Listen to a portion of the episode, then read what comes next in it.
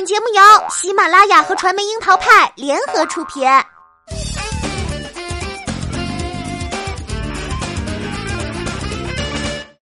樱桃砍八卦，八卦也要正能量。Hello，大家好，我是小樱桃调儿。暑期档的尾声，小花们都比较安生，倒是小生的世界暗潮汹涌。一部《陈情令》捧红了剧中诸多的哥哥弟弟，尤其是肖战、王一博这对望线兄弟，更是势不可挡。八月十九号晚的剧组庆功会，各大主创集齐的画面，让诸多令牌尖叫不已，真是故人依旧，何来怅惘？但是呢，江湖总是风高浪急，有人春风得意，也有人稍显落寞。同样是知名少女心收割机的刘昊然，最近就很心塞，新出炉的金扫帚奖提名名单中榜上有名。而天赐神颜的顶流鹿晗，也因为《上海堡垒》上映后票房口碑惨淡遭遇质疑。八月二十号，导演滕华涛接受专访时称，用错鹿晗，再度将他卷入舆论的漩涡。刘昊然和鹿晗都是拥趸无数的流量小生，质疑声中自然也有粉丝跳出来替他们辩解，甚至向佐也和向太一样，路见不平跳出来怒怼滕华涛甩锅恶心。是是非非纷纷扰扰，电影不好看这口锅到底谁来背呢？一起来掰扯掰扯吧。这次浩然弟弟入围金扫帚奖的最令人失望男演员奖，讲真也算是一个颇令人意外的提名了。曾凭《北京爱情故事》圈粉无数的浩然弟弟，还真不是一个只有流量和颜值的明星。他的清新少年气和自然不做作的演技，就如一块璞玉，真实真挚的演出了大家心中美好初恋该有的样子，让见多了花美男拍硬照表演法的观众大呼我可以。为刘昊然带来更多稳固口碑的是《唐人街探案》系列，那个单纯正义、害羞的有点口吃的天才少年，跟着光吹大牛、从不靠谱的舅舅王宝强，反差巨大的角色碰撞出满满笑点，也让人看到了刘昊然演绎喜剧片和悬疑片的潜力。在《妖猫传》里，他扮演的白鹤少年白龙，起初单纯无邪，最后癫狂入魔；在黄轩、染谷将太。张鲁一、秦昊、阿布宽等名角环伺的大片里，能够演的存在感十足，也是相当优秀。《琅琊榜》风起长林，在第一部珠玉在前的压力下，刘昊然把萧平京从懵懂青涩到沐风雨蜕变出的热血少年英雄交代的明明白白、张弛有度，带给 IP 粉莫大的惊喜。更别提最好的我们那让人耿耿于怀的最好荧屏初恋了。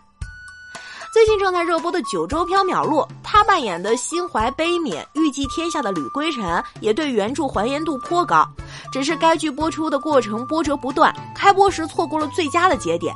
其实品质还是不错的。那么，二零一五年凭借专业文化双料第一傲人成绩进入中戏表演系的刘昊然，为何在双生里却成了演技被嘲的烂片王呢？这事儿啊，其实也是说来话长，帮大家画个重点，就是制片方强行把刘昊然出演的双胞胎兄弟的戏份剪辑成一个人，导致剧情结构崩坏，画面无法合理连接，严重损害了观众的观影感受。而制片方之所以选择这么做，导演给出的理由是为了逃避支付薪酬，而且对方至今还拖欠着导演的薪酬。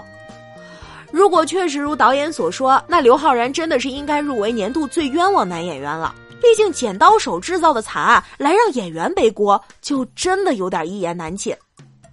从影片上映后观众吐槽的情况来看，的确更多都集中在莫名其妙的剧情上。而在刘昊然凭借双生喜提金扫帚男主提名时，网络上则出现了刘昊然最有力的竞争者该是上海堡垒的声音。八月份刚刚上画的《上海堡垒》集齐了大 IP、大卡司，又借着《流浪地球》开启原创科幻大片的东风，原本就是备受瞩目的。滕华涛之前导演的电视剧《双面胶》《蜗居》《新裸婚时代》和电影《失恋三十三天》，那也都是爆款作品。可是万万没想到，电影上映后口碑炸裂。对你没听错，是被骂到炸裂。在一部分主创的死忠粉给了好评的前提下，他的豆瓣评分也只有三点二分。电影上映被骂烂片其实并不奇怪，但是骂到原著作者兼编剧和导演都相继出来道歉的，印象中这还是头一回。原本这个事儿啊就到此为止了呗。随着《上海堡垒》电影下档，此后大家回忆起他的机会大概也不多了。谁知一篇滕华涛导演的专访再度把他推上焦点。专访题目是导演滕华涛谈上海堡垒争议，我用错了鹿晗。如果断章取义，仅仅只看这个标题的话，或许会感受到众多鹿晗粉丝以及向佐同样的愤怒。导演这是自己没拍好电影，甩锅演员呗。但是事情并没有那么简单。这段采访中，滕华涛的原话，他所谓的用错鹿晗，本意是科幻战争片这个类型不太适合他。滕华涛也坦言，包括鹿晗在内的演员是无辜的，毕竟选角的主动权在片方，包括最后喊咔通过的也是导演。滕华涛总结的《上海堡垒》失败原因是自己对于科幻战争片这个类型的把控失当，在科幻特效画面和内心戏的比例上分配失衡。他坚持当初选角时觉得鹿晗适合，言下之意是自己误判了。那这么看来，好像他并没有甩锅的意思，而鹿晗作为演员责任不大。但这又是真的吗？在上海即将陆沉的危急时刻，受命保卫上海堡垒的江阳，即使已经驾机升空，表情却除了一片震惊，看不到从惊骇到挣扎再到下定决心的心理过程。而震惊脸，大概真的已经是鹿晗同学努力后最丰富的表情了。这真的还不如二零一五年他的电影处女作《重返二十岁》里被意外亲吻时那个慌乱又害羞的表现更自然呢。但是《上海堡垒》的锅真的不能全部归属于鹿晗，表现不够精彩只是全片的槽点之一。无奈因为个人的 slogan 太闪亮，也就成了聚焦点。所以，当滕华涛的用错鹿晗，让陈立志和向太向佐对呛，让人反思流量失灵的同时，导演和片方是否曾经也想用流量走捷径呢？然而选了一张漂亮的脸蛋儿，却没有用心思去磨戏份。说白了，滕华涛与其说是选择错误，更大的原因是后期磨合失误。从上海堡垒的扑街，其实很容易看到流量对于影视的反噬。更能看得出导演的态度决定一部作品的成败。流量该不该成为背锅之源呢？年轻演员的演技并非发挥失误，而是整体合作潦草的痕迹明显。在得到合适的伙伴磨砺下，流量们也能有所逆转啊。同样，作为头部流量小生的李易峰、张艺兴、易烊千玺，都交出了诸如《动物世界》《一出好戏》《长安十二时辰》等质量不错的作品。流量是个光环，有了人气，很容易就成为骄傲的资本。但是年轻不是坏事儿，沉下心来也能出好戏。知名度不是锅，年轻也不是罪过，问题是能否用心，能否有个人让他们用心。当下流量明星们可选择的剧本比起许多中年演员要多得多，机会多了未必就学会珍惜。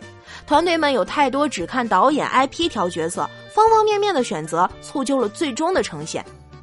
习惯了快速套现人气红利，流量们拿到角色后没有基本判断，甚至没有心思揣摩，也有团队的锅。但是既然决定接下一个角色，无论如何都该尽心尽力的给出能力范围内最好的表现，才不算凄场。而这一点，刘昊然是否做到了？目前有导演背书，而鹿晗之前接受媒体采访时耿直的表示，现阶段要我去塑造一个角色是不可能的，言犹在耳。确实，目前来说，他有没有努力就成了争议。虽然金扫帚奖到底最终会不会落在刘昊然头上尚未可知，但鹿晗的《上海堡垒》因为上映较迟，似乎已经与本届完美擦肩。观众的热议也表明，想要靠颜值撑住票房的时代已经过去了。身为艺人，仔细对待每一个角色是本分，团队要仔细甄别合作团队则是智慧。